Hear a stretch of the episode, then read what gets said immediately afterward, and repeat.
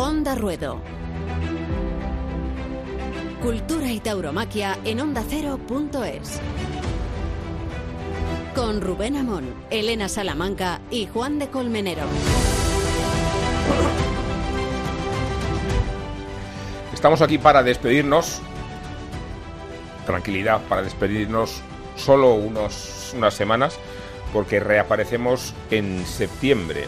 Pero estamos aquí para despedirnos y al mismo tiempo para dar unas cuantas bienvenidas. La primera, la que más ilusión nos hace, el regreso de Román a los ruedos, que se produce este 27 de julio, mano a mano con Emilio de Justo, después del cornalón que le pegó un toro de Baltasar Iván llamado Santanero. Satanero se tenía que haber llamado, de Satán. Damos también otra bienvenida, que es la de Enrique Ponce, que reaparece él el 10 de agosto, cinco meses. Han transcurrido desde que aquel toro en la Feria de Valencia también le provocó una lesión muy seria en la rodilla. La cuestión no era la vida de Ponce, como le ocurría a Román, pero sí su continuidad como torero. Y tenemos muy buenas noticias porque Ponce reaparece el 10 de agosto en la plaza del puerto de Santa María. Un día antes, también nos alegra esta noticia, este regreso, vuelven los toros a Palma de Mallorca. El gobierno balear intentó forzar las leyes para regular a su manera la corrida de toros y el Constitucional le dijo que no tenía competencias. Por ese motivo, el Coliseo Balear aloja una corrida extraordinaria a la causa de reivindicación y también a la cuestión taurina porque intervienen Morante de la Puebla, el Juli, Manzanares y Rocarey. Les garantizo que hay carteles peores que este. Estas son las noticias buenas en una temporada que ha tenido muchas de noticias buenas, pero hoy nos vamos a referir también a las malas, a las negativas. Y nos ha llamado mucho la atención a los miembros de este equipo, a Juan de Colmenero, a Elena Salamanca, nos ha llamado mucho la atención un informe de taurología que tiene que ver con la preocupante situación de las novilladas. Decía Taurología en su estudio que de las ferias que se suceden en agosto y en la primera mitad de septiembre, 83 espectáculos, solo hay 7 novilladas. 7 novilladas en las ferias de más relevancia que tenemos por delante representa menos del 9% de los espectáculos. Y queremos preguntarnos por qué.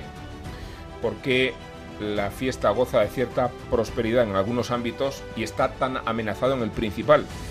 Conviene recordar que si no hay noviadas, en el futuro tampoco habrá toreros. Y si los novieros no pueden curtirse, nunca tendremos alternativas a los matadores que hoy mandan.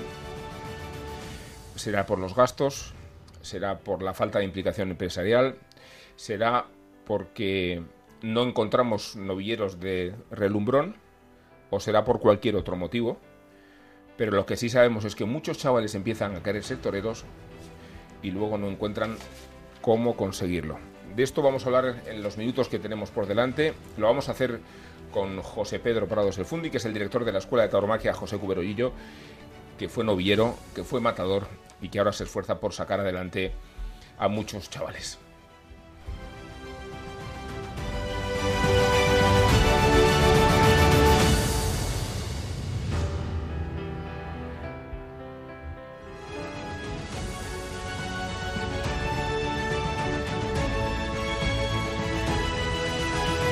Onda Ruedo Cultura y tauromaquia en ondacero.es. El toro, el campo, la lidia. Onda Ruedo, cada semana en ondacero.es. Con Rubén Amón, Elena Salamanca y Juan de Colmenero.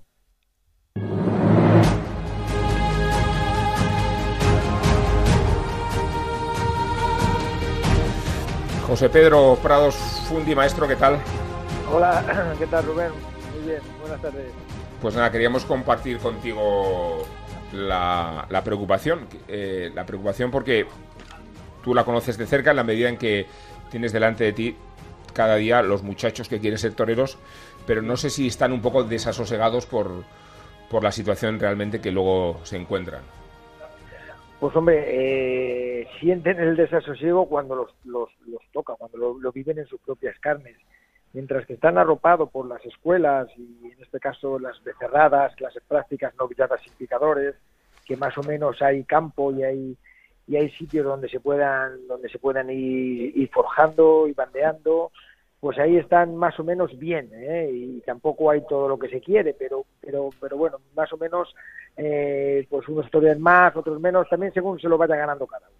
Pero cuando se salta al, plano ya de novilladas picadas, ahí sí que se siente ya el vacío, se siente que, bueno, que se entra en un desierto difícil de, de salir, ¿no? Mm. Nosotros, en este caso yo, como, como director de la Escuela Taurina José Cubero Chillo de Madrid, tenemos ya, este, este, llevamos dos, tres años con la posibilidad de tener también un sistema de, de, chavales becados para todas las novedades picadas y dentro de lo mal que está el tema, pues nos podemos ir salvando. Pero el tema es, es complicado, es delicado y es algo para reflexionar, es algo para reflexionar y para, para, para echar en cuenta el, sector, el sector taurino en general. Sí. Mm, eh, ¿Tú a, qué atribuyes, maestro, la, la situación? Eh, hemos hablado antes de algunos factores. Desde luego se han reducido mucho el número de espectáculos. Las novilladas tienen unos gastos que a veces los empresarios no quieren asumir o no pueden asumir. Eh, y luego hablamos de que no ha surgido un noviero de relumbrón, pero es que en realidad no hay manera de que un noviero de relumbrón tenga sitio, espacio y oportunidades para cuajar, ¿no?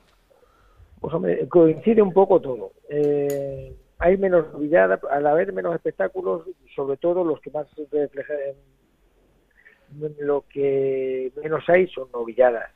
Yo creo que había que, luchar todos, todos, sobre todo en las ferias grandes, en las ferias importantes, en que, que, haya esa novillada.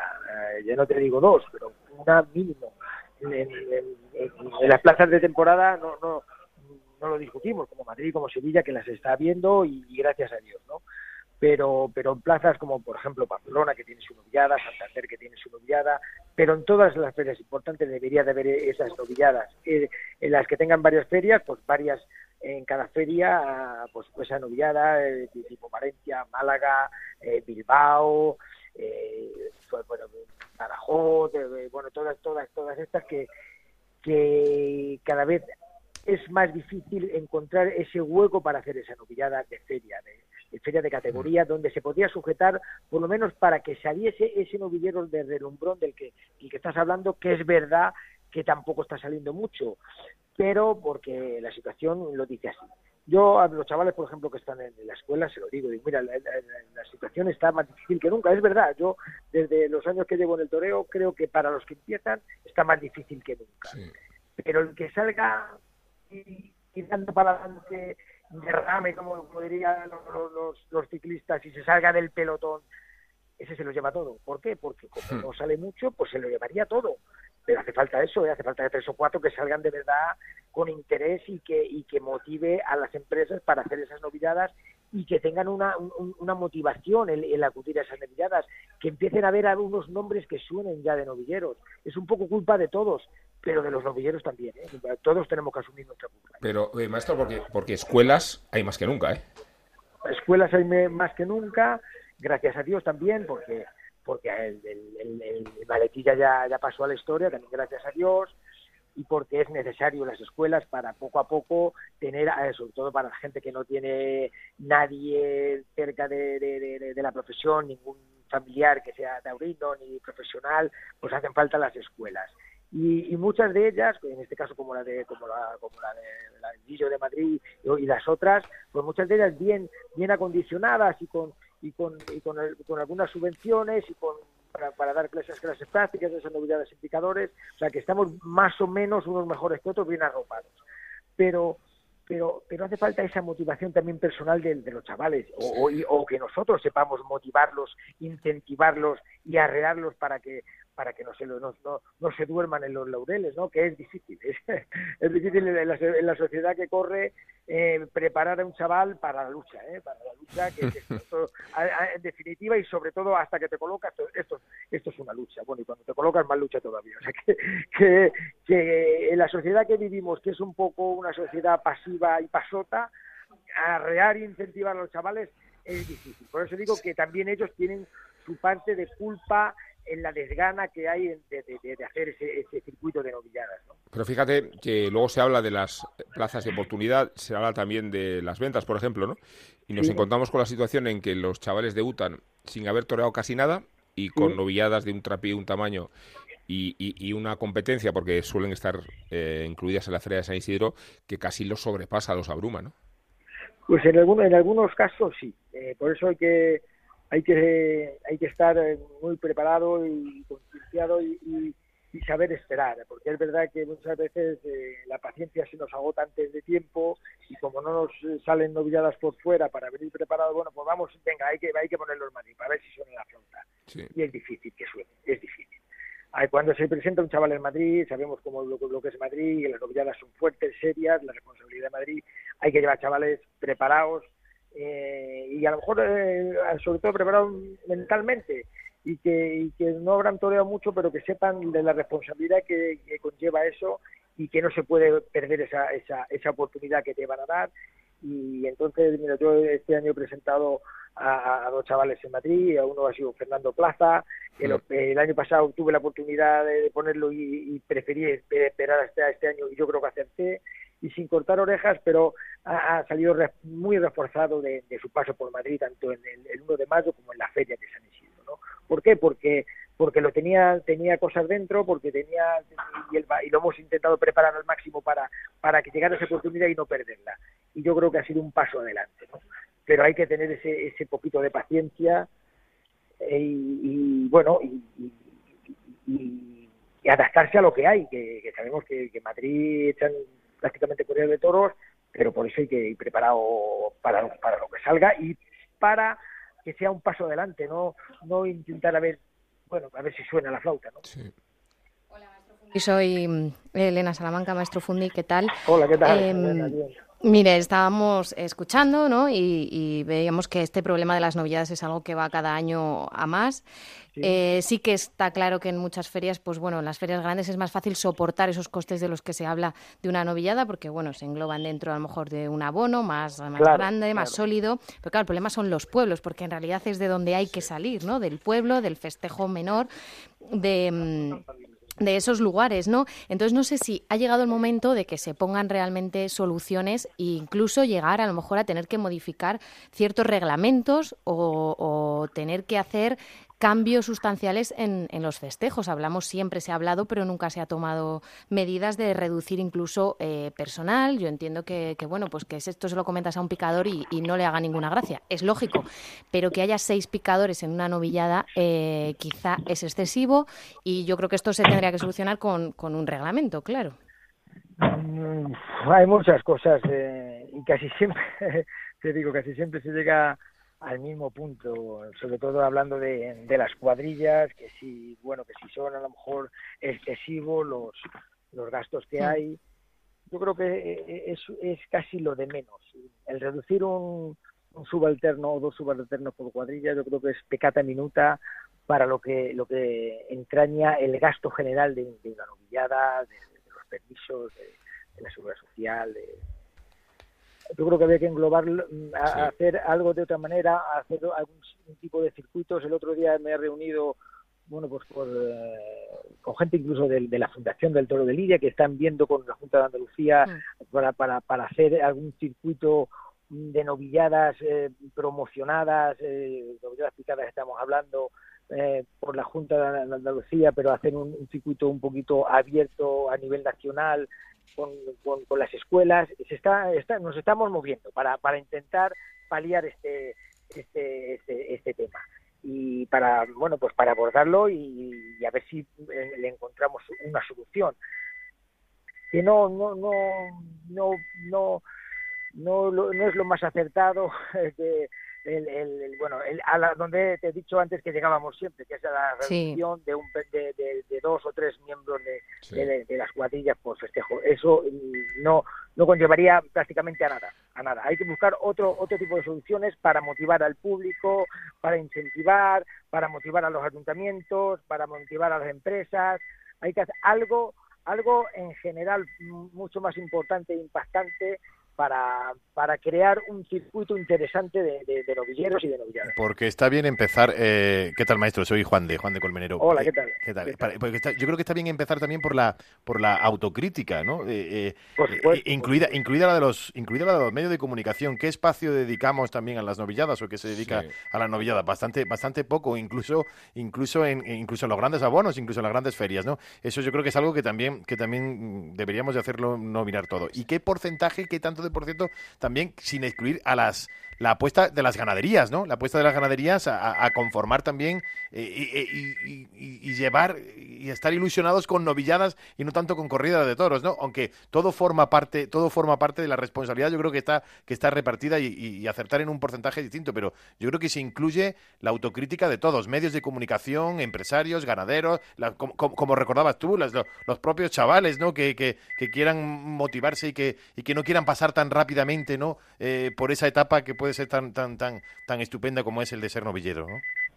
Sí, sí, sí, por eso digo que es un, es un planteamiento a gran escala el que, el que hay que hacer para preparar una, una infraestructura de novilladas eh, y, que, y, que, y que motive y que, y que, y que nos motive a todos, a, los que, bueno, pues en este caso a las escuelas eh, también, a los chavales, pero sobre todo motivar eh, a las empresas para hacerlas, a los ayuntamientos para que mm, bueno pues ayuden a esas empresas y sobre todo y por encima de todo al que hay que motivar y al que hay que buscar es al público, eh, abaratando entradas, poniendo eh, horarios a lo mejor más más, más cómodos de ir a los toros, eh, haciendo esa publicidad necesaria en todos los medios de comunicación, taurinos y no taurinos, en cada, en cada pueblo, en cada barrio, en no sé, algo, algo que hay que mover a nivel mucho más eh, general, abierto y por encima de todo lo que estamos acostumbrados. Y figuras, figuras novilleros, necesitamos unas figuras. claro, siempre, siempre, siempre hablamos de las figuras cuando ya son matador de todo, ¿no? Necesitamos eh, una figura que sea novillero, ¿no? No tiene nada que ver, pero estamos, por ejemplo, viendo cómo está funcionando de perfecto el, el, Operación Triunfo de los cantantes, no sé qué, cómo se motiva en televisión. Bueno, pues yo no te voy a decir que sea algo tan tan importante porque eso mm, a lo mejor es pensar demasiado demasiado lejos. Pero ¿por qué no? ¿Por qué no algo así para hablar en las televisiones de, las comunidades? Algo, algo que, que, que, nos enseñe y nos diga quién es fulanito de tal, porque estos chavales, por ejemplo, de Operación Triunfo, cuando entran no los conoce nadie y cuando salen son populares, popularísimos, o sea, la gente ya se mata por ir a verlos. Pues algo parecido, no, no, no quiero ser tan ambicioso porque me parece a lo mejor impensable, pero, pero bueno, ¿por qué no? ¿Por qué no algo que, que, vaya motivando a, a, a, esas personas que, que, son medio aficionados o no, y en los pueblos y en los barrios y en, y en, y en, y en, y en esas eh, provincias donde se dan ferias y donde es más fácil ayudar un poquito al, gran público a acudir. Algo así, algo algo novedoso, pero pero bueno, pero pero pero interesante, ¿no? Fíjate, maestro, que luego sale Pablo Guado, que no ha pasado por una escuela, que casi no ha toreado novilladas, que antes de su triunfo de la mastanza había toreado solo 12 corridas de toros y se convierte en la gran referencia. Sí ha pasado, ha pasado por escuelas en Sevilla, no sé por cuál exactamente, pero creo que ha estado en, estuvo en Sevilla. Eh, sí, pero ha estado, no sé, no sé en qué escuela exactamente, pero, pero en alguna. Pero exactamente, pero ha llegado y ha pegado un zambombazo en una feria como la de Sevilla, en el Bisao, y, luego ya todo el mundo habla de Pablo, de Pablo Aguado, aunque sea en los medios taurinos. pero todo hay que abordarlo poco a poco, muy bien en los medios taurinos, pero imagínate que eso, eh, que, eso pase a un nivel de un novillero y que tengamos la posibilidad de que salga en todas las televisiones, en, las radios locales, eh, internacionales, vamos, no internacionales, sino a nivel nacional, eh, y que esté en el goteo constante y continuo como está eh, cualquier chaval de esto que estamos hablando de, de, de los cantantes en televisión pues, pues bueno, pues, pues eh, sería mucho más fácil llegar al público con un novillero que no lo conoce nadie y que nadie quiere ir a las novilladas. Es un poco también, eh, bueno, mm, porque hay corridas de toros que se dan y que tampoco se conoce a, nadie, porque los chavales que, que van son son nuevos, de, de, uno o dos años de alternativa, que les han tomado sin fuerza, y bueno, se siguen dando ese tipo de festejos. Pues hay que intentar motivar, motivar a todos, pero sobre todo es, es, fundamental porque son lo que se, dejan el dinero para que todo sea y, el ambiente motivar al público a que vaya a ver una novillada. ¿Por qué? Porque los conoce, porque los ha visto aquí, porque los ha visto en dos, tres, cuatro, cinco certámenes. Uno ha sido por televisión por Castilla-La Mancha, otro por Teleextremadura, otro por por el Canal Sur y otro por y otros por Telemadrid. ¿Por qué no? ¿Por qué no? Pues, pues eh, mm. algo así habría que hacer a, a, nivel nacional, pero movernos en todas las direcciones. ¿eh? Bueno, eso, es la demostración de que el problema existe, mm, de que la inquietud obliga a resolverlo y que si no hay novieros nunca habrá por venir para la fiesta. Eh, Fundi, muchísimas gracias por estos dos minutos.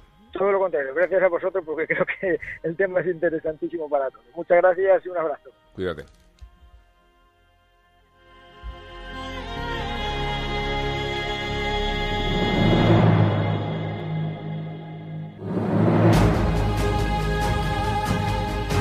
El toro, el campo, la lidia.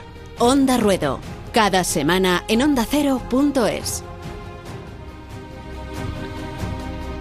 Estamos preocupados, preocupados, sí, sí que lo estamos.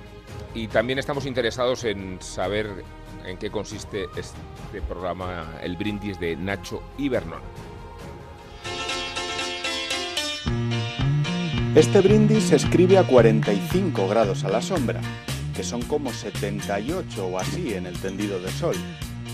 Ojalá, por cierto, lo esté escuchando usted en Islandia, por ejemplo, ahí, bien a la fresca. O quién sabe, tal vez este podcast atemporal le esté usted sirviendo para calentar su afición taurina en medio de un largo invierno. ¿Por qué no?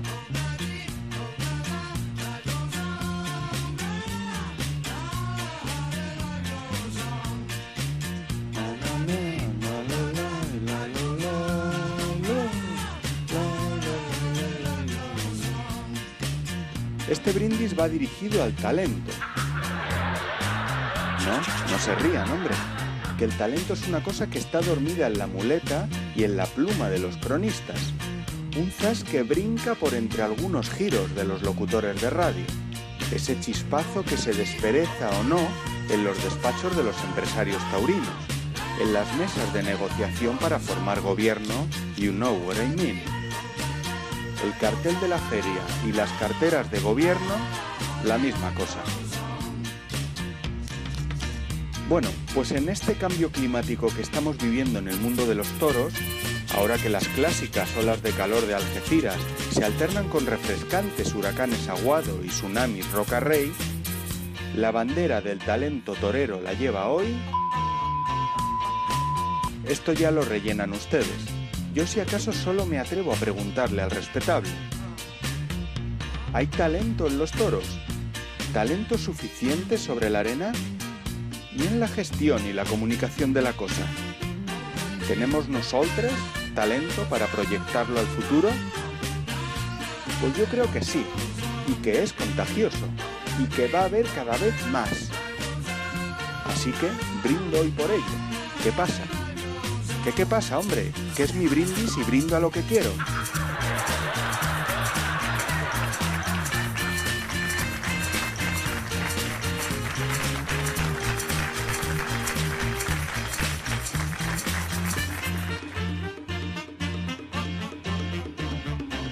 Onda Ruedo. Cultura y tauromaquia en ondacero.es.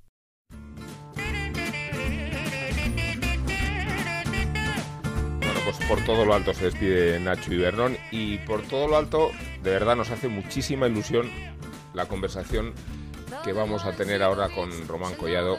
Maestro Román. ¿Qué tal, Rubén? Buenas tardes. Estamos muy contentos, muy contentos por, porque nos sigue pareciendo una proeza eh, que te hayas recuperado con esa capacidad después de lo que sucedió en Madrid. No sé cuánto has podido evocarlo y sobre todo cómo te encuentras ahora. Bueno, pues la verdad que me encuentro fenomenal, estoy muy bien, mucho mejor de lo que me esperaba, ¿no? Y, y, bueno, pues con ganas ya de, torear el sábado y la verdad que, que muy bien, muy bien, me encuentro realmente bien. ¿Qué, es lo que ha sido más difícil? ¿Qué ha sido lo más complicado de estos pues, casi te diría medio, Sí, te diría que lo más difícil ha sido la recuperación. Eh, bueno, pues eh, el ir al fisio todas las mañanas, hasta las tardes, eh, ver que pues, pues un poco que iba a contrarreloj, ¿no? Entre comillas. Y, bueno, pues eso ha sido lo realmente difícil, yo creo, de, todo esto. ¿Cuándo has empezado a probarte en el campo? Eh, bueno, empecé las, la semana pasada, hace 15 días. ¿Y cómo fueron? ¿Cuáles fueron las sensaciones? Bueno, fue en casa de, de un amigo, de José Patón, y, nada, me hecho dos becerras y ahí vi, bueno, pues que medio podía moverme, ¿no? Hacia adelante, hacia atrás. Eh, vi que, bueno, que al final no había perdido del todo mm, el swing, entre comillas, ¿no? Mm, y, bueno, pues eso también me, motivó y, ahí, a partir de ahí, como que, que todo fue avanzando más rápido. ¿Y, cuánto crees que, que, esa feria de San Isidro te ha transformado? Yo creo que vimos a un Román mejor que nunca en la corrida de Adolfo Martín. Y, y después hemos visto a un Román eh, profundo, maduro, ¿no? Sí, bueno, eh, transformarme yo creo que soy el mismo de siempre, ¿no? Eh, simplemente, bueno, pues que, que al final, eh, como que, que, que ha llegado un punto, bueno, ha llegado este San Isidro, ¿no? Y que parece que como que la gente me, me ha visto, entre comillas. Pero, pero sí que, bueno, pues eh, la corrida de Adolfo Martín puede cuajar un toro muy bien, luego, bueno, eh, anteriormente con un toro de Torre Alta que, que también, bueno, pues lo puede puede tirar bien, luego eh, la grave cornada y, y, bueno, pues parece que, que eso, que, que ahora pues pues hay más gente hablando de mí, ¿no? Bueno, le llamas la grave cornada, la cornada fue gravísima. Sí, y, sí, sí. Y eh, a todos nos ha estremecido mucho ver este reportaje que ha publicado El Mundo de Vicente Zavala y las fotografías. Oír, escuchar tus reflexiones, esta idea de que tú también pensabas que, te estabas muriendo y que percibas hasta un cierto gusto, ¿no? ¿Te puedes explicar? Sí, bueno, se lo dije a, Vicente el otro día cuando me hizo la entrevista.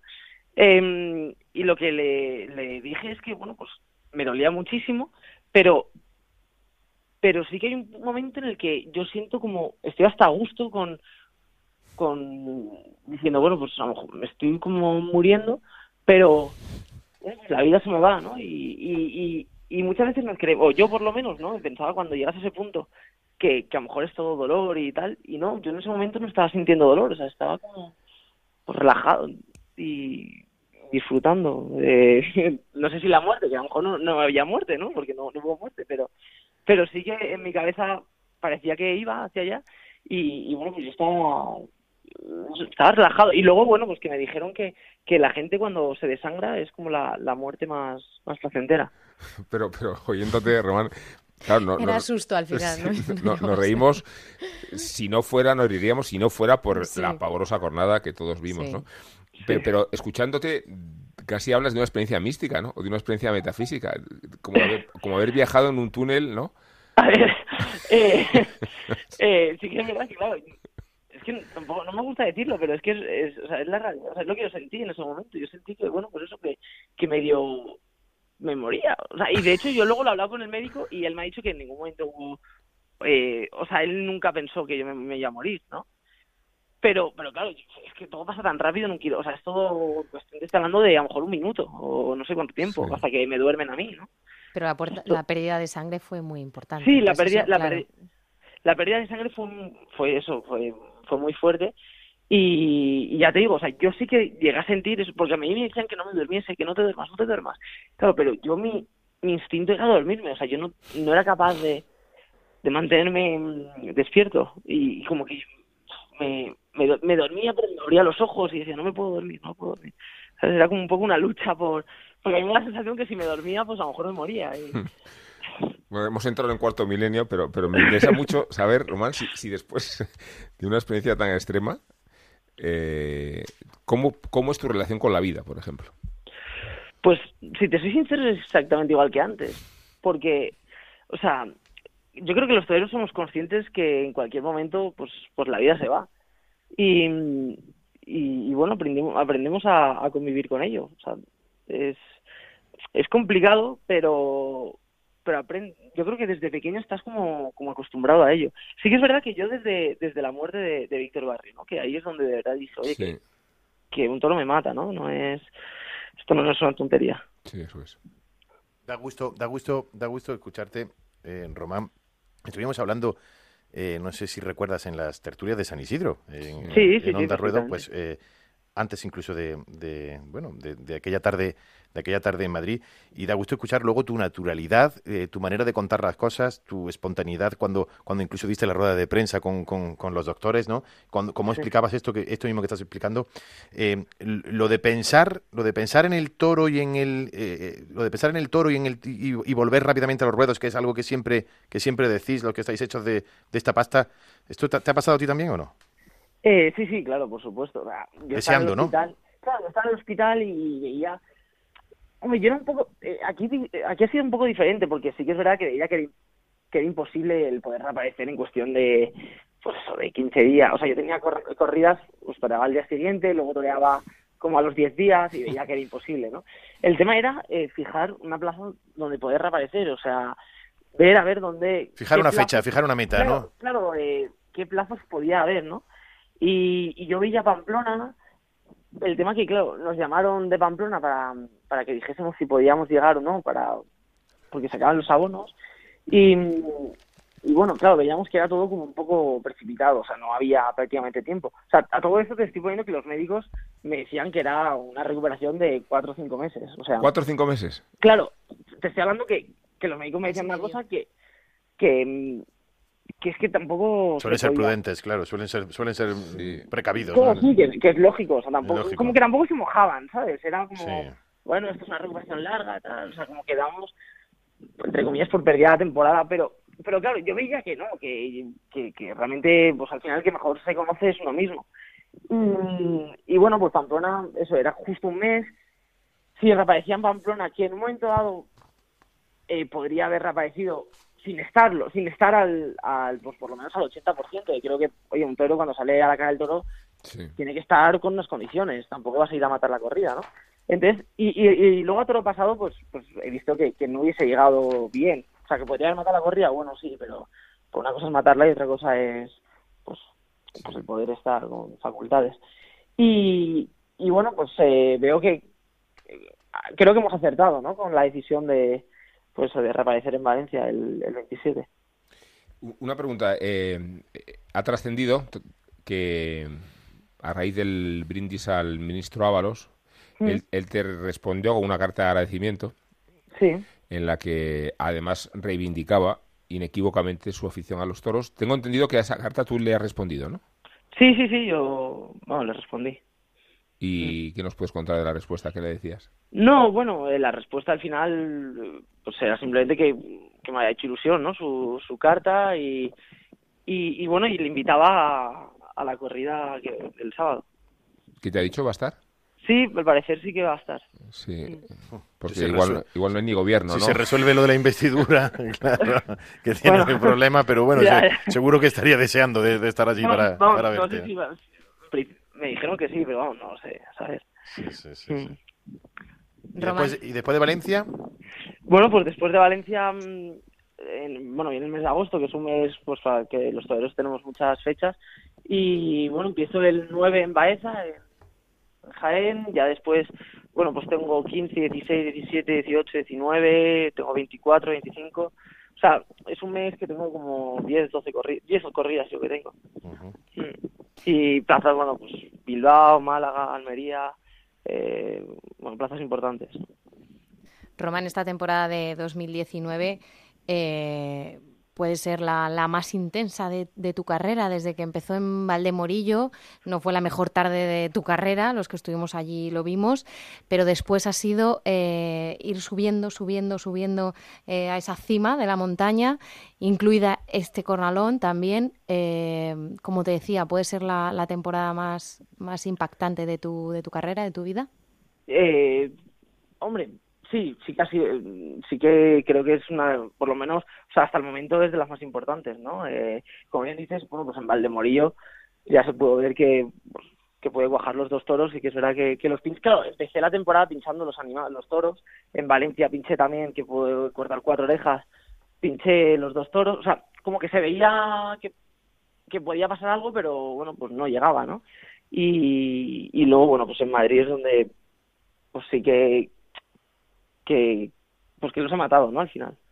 Pero decías, fíjate, que, en realidad te sorprendía que te descubriéramos ahora o que te descubriera algún aficionado, pero, pero ¿tú no has observado un, salto cualitativo grande este año? Yo, sinceramente, no. o sea, te lo digo de corazón. Yo creo que sí, y mejor que, tú. Em, o sea, soy el mismo que el año pasado o que el anterior. Simplemente, bueno, pues al final yo siento que eh, pues muchas veces a lo mejor puedo torear, me puedo, precipitarme, ¿no? Puedo torear, puedo dar la sensación de, pues eso, de rapidez, o, o, o sea, soy como bastante irregular. También mi, yo soy, yo soy irregular, o sea, en mi vida, no sé si me explico. Sí, sí, sí. Y, Se torea y- como se es, ¿no? Claro. Claro, no, desde luego. Y, y bueno, pues, pero simplemente, pues ahora en Madrid, pues he tenido, pues yo creo que la faena de Adolfo, que, que fue muy importante, pero vamos, que he toreado toros mucho mejor que el toro de Adolfo, ¿no? O sea, en otras ocasiones. Igual se fijan más, ¿no? En lo que estaba diciendo. Claro, también, bueno, pues es lo más importante. En Madrid también es verdad que es una plaza en la que yo todavía no había cuajado ningún toro. Eh, había cortado muchas orejas, pero todas un poco de, Sí. de uy, ¿no? De casi me coge, de que no sé cuánto, cojo, lo meto la espada y le cortaba una oreja. Pero nunca había Sí. eh, toreado un toro despacio. Bueno, esa sí que puede ser una explicación. El caso es que decides, decidís eh, la sustitución de Emilio de Justo en la corrida de Baltasar Iván. No sé con qué grado de convicción, no quiero ahora hacer trampas Sí. con lo que pasó después, ¿no? Sí. Pero una corrida que era una tía, una corrida de una seriedad que estremecía. Y fíjate, decías antes que a ti el saber de la muerte de Víctor Barrio te demostró te- que esto va en serio, pero resulta que en la enfermería tienes presente el toro de Iván de Fandiño. Sí, porque, bueno, mi mozo de espadas era el ayuda de Iván Fandiño y, y bueno, y la ganadería que mató Iván Fandiño era la que yo mataba, ¿no? Sí. y, y, bueno, pues es que no, son cosas que pues inevitablemente pues se te pasan por la cabeza. O sea, en esas circunstancias te vino ese esquema mental a la cabeza. Sí, pues, pues igual que si vi algún, pues si voy a matar, no sé, una corrida de, de los maños, pues me pasará por la cabeza, joder, pues esto fue lo que mató a Víctor Barrio. ¿no? Bueno, Román, eh, bienvenido, y sabes lo que queremos decir con esto. Hmm. Bienvenido por, por- porque recuperamos un torero muy relevante. Eh, eh, fíjate que, que en, en el programa que hicimos en San Isidro, bromeabas tú con que tus amigos querían ir a la de Adolfo para ver de pretexto a, a Roca. Rey, ¿no? Y lo que nos encontramos aquel día fue un gigantesco Román, fíjate qué cosas, ¿no? Bueno, pues eso es lo bonito del toreo también. Pues mucha suerte en ese mano a mano con Emilio de Justo en Valencia y insistimos, bienvenido de verdad, ¿eh? Nada, muchas gracias Rubén, un abrazo para todos. Un abrazo. Crever la main sur le cœur. Allons ensemble découvrir ma liberté. El toro, el campo, la lidia. Onda Ruedo. Cada semana en ondacero.es. Y cada semana lo que hacemos es, ya lo sabes, Elena, abrir una puerta hacia la historia, al Ministerio del Tiempo, a ver quién nos cuenta Juan de Colmenero en su Tauro Historia, que es la nuestra.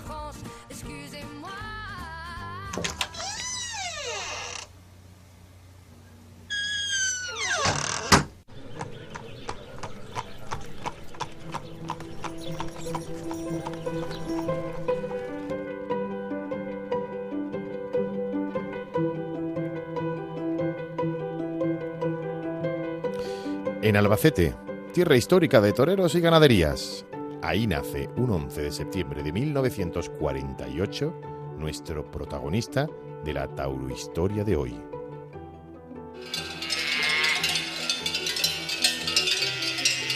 En el seno de una familia ganadera, humilde, sin antecedentes familiares taurinos, Damaso González Carrasco.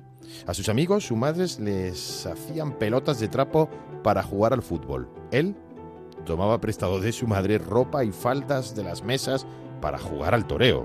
Afición autodidacta desde la infancia. Comenzó a participar en diversas capeas por tierras manchegas, hasta que en 1965 apareció en la parte seria de un espectáculo cómico taurino musical.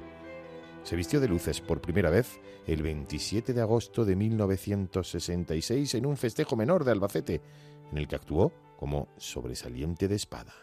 Cuando vas andando, que entonces eran todas las carreteras de tierra, casi todas de España, ibas a un pueblo con la ilusión de torear, eso no está pagado con nada. Te da igual comer que no comer, porque solo tu meta era llegar para poder torear. Cuando toreabas y se te daba bien, te aplaudían, decían, ah, un fenómeno, ahí. encima no tenías que matar, lo que quiere decirse que no, que era triunfo seguro, ¿no? Y te ibas feliz. Luego un matado de toro, que si el hotel, súbete al coche para la plaza. que si están los que escribís, que te van a poner bien o mal, que si tienes que ir a Madrid, va, eso es. No, no, los años felices míos, con la ignorancia, era la ilusión. Y con mi ignorancia no deseaba otra cosa nada más que llegar a torear. Y fui el más feliz del mundo, mejor, más feliz que luego de matar de todo.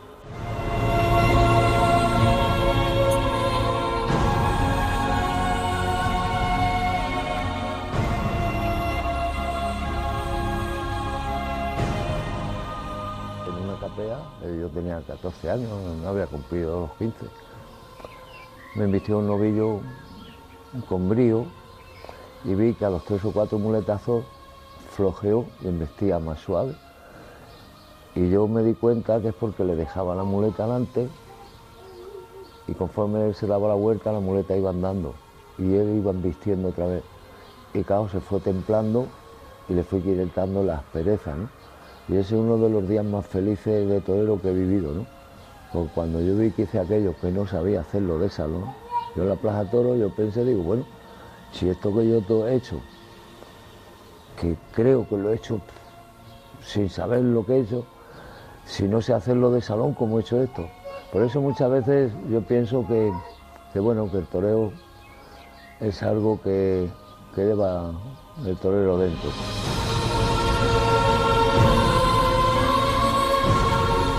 Los momentos más felices de su vida taurina. Aunque lo bonito, lo emocionante, para el aficionado estaba por llegar.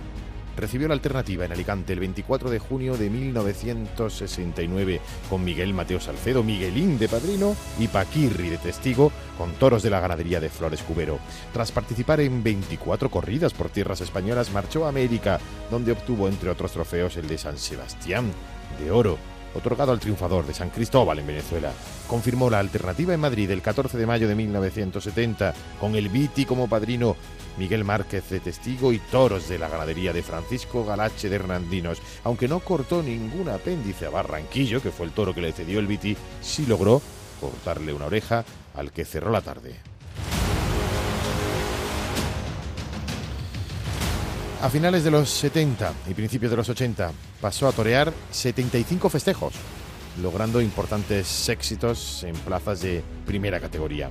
Ese invierno también hizo el paseillo en diversas ocasiones por México y por tierras de América. El 25 de mayo de 1979 logró en las ventas de Madrid uno de los éxitos más importantes de su carrera, al cortarle las dos orejas a un toro de la ganadería de la Laguna, por lo que salió a hombros por la puerta grande. Otro triunfo importante lo obtuvo al cortar tres orejas el 30 de julio de ese mismo año de 1980 en Valencia. Fue el primero en el escalafón. 1980, año en el que intervino en 70 corridas. Destacó especialmente la faena del 9 de agosto en Alicante, donde logró cortar cuatro orejas. El 21 de mayo de 1981 salió a hombros del coso de las ventas por segunda vez en su carrera. Éxitos, muchos de ellos, en un lugar especial para Damaso, en su tierra, en Albacete. El orgullo de uno en su tierra es dar lo mejor, lo- ofrecer lo que más te gusta, lo que más te gusta hacerle al toro, ¿no? Y claro, pues siempre la responsabilidad esa la llevas por si acaso no salen las cosas como tú piensas, que muchas veces no salen, ¿no? O bien que no te encuentres tú como es debido, cansado, y otras veces porque el toro también tiene que poner su parte, ¿no? Entonces la preocupación en tu tierra no es como si vas a otro sitio, ¿no?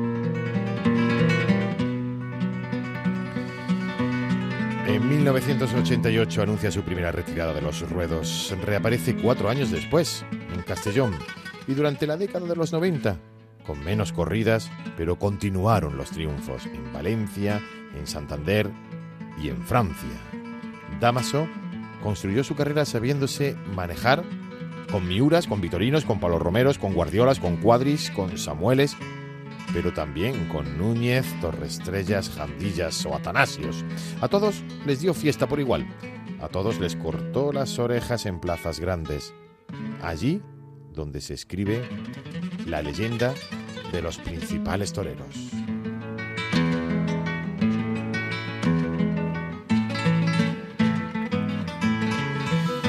Torero por encima de modas. Humildad bien entendida. Damaso fue un torero pasional y de raza.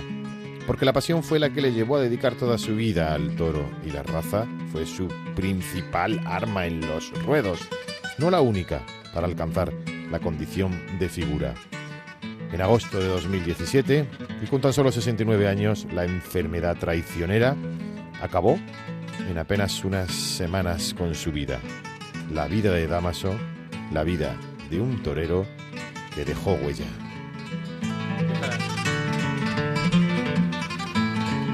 Que dejó tanta huella que en realidad Damaso sería un torero contemporáneo. Eh, ahora que hablamos del torero de cercanía, de temple, de poder, Damaso González fue un dominador desde el temple, aparte de su increíble valor. Yo, eh, estaba diciéndose, mientras escuchamos la historia una nota de, de Damaso con un toro de Miura, que mató unos cuantos, un toro particularmente feroz, que le molestaba una bandería al toro, se la arrancó con la boca y fue hacia Damaso embistiéndole con la bandería en la boca. Los dos pitones, la boca y esa agresividad. A un Miura, ¿no? Y luego Damaso tenía una forma de reconocer las embestidas de los toros por el sonido que de la percusión de, las patas cuando caminaba. Sabía si el toro era bueno o era malo en función de cómo sonaba el toro embistiendo. ¿Cómo sonaba?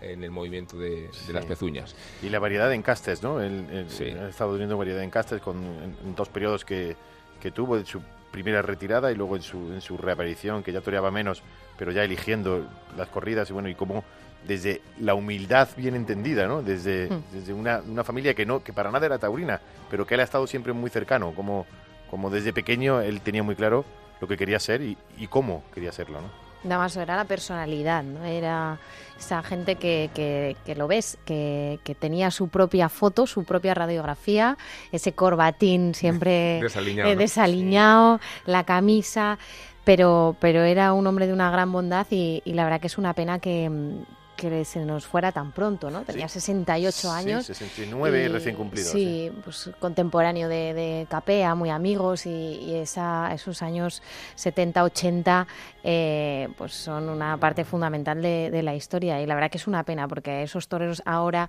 hay que escucharlos hablar y, la verdad que, que, daba gusto tanto al Capea escucharlo hablar de toros es una maravilla y Damaso es muy parecido a, a Capea también y la verdad que es una pena que se nos fuese tan pronto. Fíjate que llegó a tiempo de, que muchos públicos lo conocieran, porque cuando reaparece, entre otras razones, para dar la alternativa de Manuel Caballero y luego ya tiene una proposición para torear en Madrid, queda las ventas fascinada por un torero con el que fue muy duro cuando se mm. contaban los muletazos de Damas o mm. en el sentido de la cantidad por encima de la calidad y lo que Damaso tuvo mucho fue mucha calidad, mucha calidad.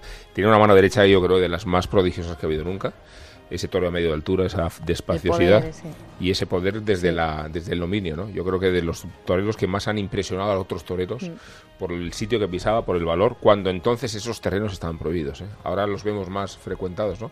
Pero en esa época no. Hablamos de la personalidad de la foto esa, ¿no? Con el Samuel, en el que el Samuel le, pues, lo tiene como a la altura de, de, la, de la cabeza y está Damaso con esa foto que decíamos que es tan característica de él, esa faena histórica y que le valió a él pues también el, el, reivindicarse, ¿no? Pero esa foto la recordamos todos. En este programa de despedidas temporales, porque reaparecemos en septiembre, eh, dábamos muchas bienvenidas. Una de ellas creo que es muy interesante es, aparte la de Enrique Ponce, que reaparece en, en el mm. puerto de Santa María no, es en el puerto, sí, ¿no? sí, en el puerto, el, día, de agosto. El día de agosto, pues mm. el día antes, el día antes eh, se celebra una corrida de toros monstruo, en el mejor sentido de la palabra, en la plaza de toros de Palma de Mallorca, que reivindica eh, un territorio que mm. estaba seriamente amenazado, no solo por la falta de afición, sino porque el, el gobierno balear trataba de reglamentar la corrida incruenta y trataba de incorporar un reglamento propio que afortunadamente el Tribunal Constitucional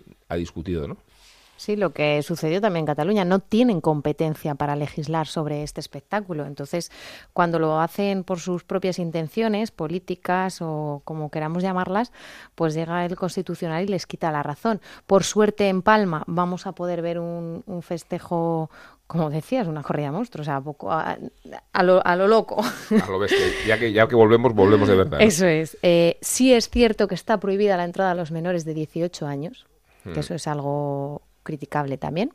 Por Entonces, completo. O sea, fíjate que eh, podría torear un torero por debajo de Sí. 18 años, pero no podría verlo, ¿no? Esto- A mí me parece, a mí me parece una magnífica noticia y me parece un, un- un triunfo y poco a poco. Y además, eh, yo- solamente han programado una, pero yo creo que va a cundir el ejemplo. Y en el resto de plazas también de, de- de Baleares, si se puede hacer. Y no, y no solamente eso, sino que, que cunda el ejemplo y que cunda el ejemplo además de respetar lo que ha dicho el Tribunal Constitucional también, en- también en, en Cataluña. Sé que es difícil, sé que, sé, que es, sé que es complicado, sé que se tienen que eh, ordenar los astros no para que para que esto coincida pero bueno ya ya ya ha sucedido en una bienvenida Sí, a mí me parece que Palma era un territorio muy hostil, ¿eh? Sí, para sí. la posibilidad de que regresaran los toros y precisamente por eso yo creo que es un buen antecedente para que en Cataluña haya algún proyecto, ¿no? Lo había en Olot, Sí, hay Olot. ciertas plazas en las que se podría recuperar.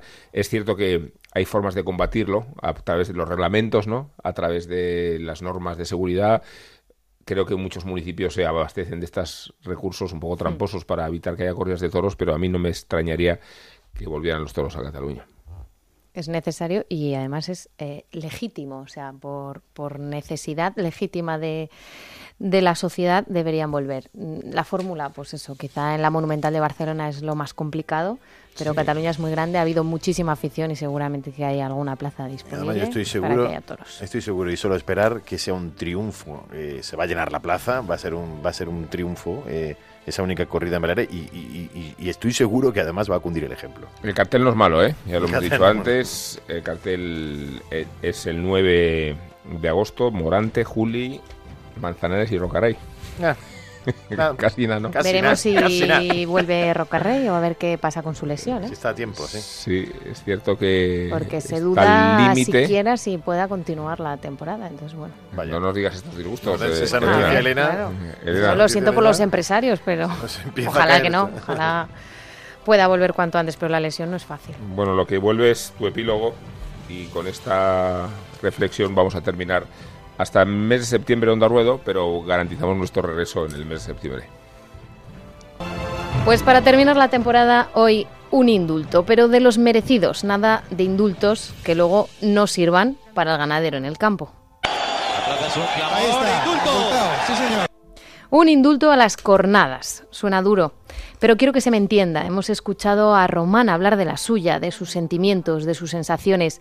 Y la lectura final es que su profesión tiene sentido para él y para quienes los admiramos, porque se adentra en nuestra conciencia que ellos son superiores al dolor, a la superación, al volver al lugar donde más dolor físico recibieron. Y ellas, ellas permanecen, se mantienen en el cuerpo a la vista de todos, creando carreteras serpenteantes en los muslos, en la barriga, en la cara, en el pecho, en el cuello, silenciosas, pero por dentro hacen un ruido tremendo. Los toreros las llegan a superar, algunos jamás las han podido olvidar. A más de uno lo han retirado de los ruedos y otros no han podido sobrevivir a ellas. Pero es el dolor más honorable que puede envolver a un ser humano. Todos las respetamos, las tememos, aunque no vayan a calar en nuestro cuerpo. Nos duelen, aunque se entierren en la piel de otros, y su imagen nos persigue durante nuestras vidas. Ellos, quien sí las sufren, las respetan y las asumen como parte de su batalla, que no deja de ser la profesión a la que se dedicarán toda la vida aún sin tener fechas para vestirse de luces. Un indulto para las cornadas. Ellas son la medida justa para diferenciar a un torero del resto de personas. Y aunque muchas veces banalizamos y señalamos que son de otra pasta, siento que no es así. Los toreros son de carne y hueso, igual que el resto de mortales, pero con una educación y unos valores entrenados hasta el agotamiento.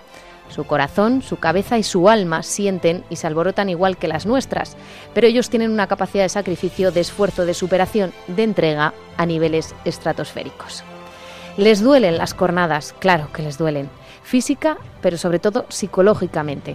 Pero están, están destinados a convivir con ellas, porque mientras exista el toro bravo, debe existir el riesgo y acechar la cornada, y porque mientras exista un torero, las cornadas seguirán siendo sagradas y se revalorizan en este lugar del mundo donde casi todos apenas tenemos necesidades vitales, donde ya no hay que asumir las cornadas para no pasar necesidades, porque hoy en día no da más cornadas el hambre. Pues no puedo estar más de acuerdo, Elena. Ni Juan tampoco, que está haciendo unos aplausos sí, estaba aplaudiendo así. para despedirnos hasta septiembre. En realidad este mes de agosto no nos vamos de vacaciones, sino vamos a explorar todo el territorio taurino para contarlo en condiciones después, ¿verdad? Todas las plazas, todas las ferias. Hombre, nos queda por ahí, Bilbao y Es que llega lo fuerte, agosto y septiembre, la primera quincena de septiembre, ojo, Sí, ¿eh? Málaga, Málaga. sí, Mm. muchas- muchos toros, ¿eh? Muchos toros. Juan de, Sí, nos vemos en septiembre. Nos Aquí vemos. estaremos. Elena, tú también. Aquí estaremos. Un abrazo. fuerte. Vaya cartel somos, ¿eh? Bueno, tremendo. Adiós. Hasta luego, gracias.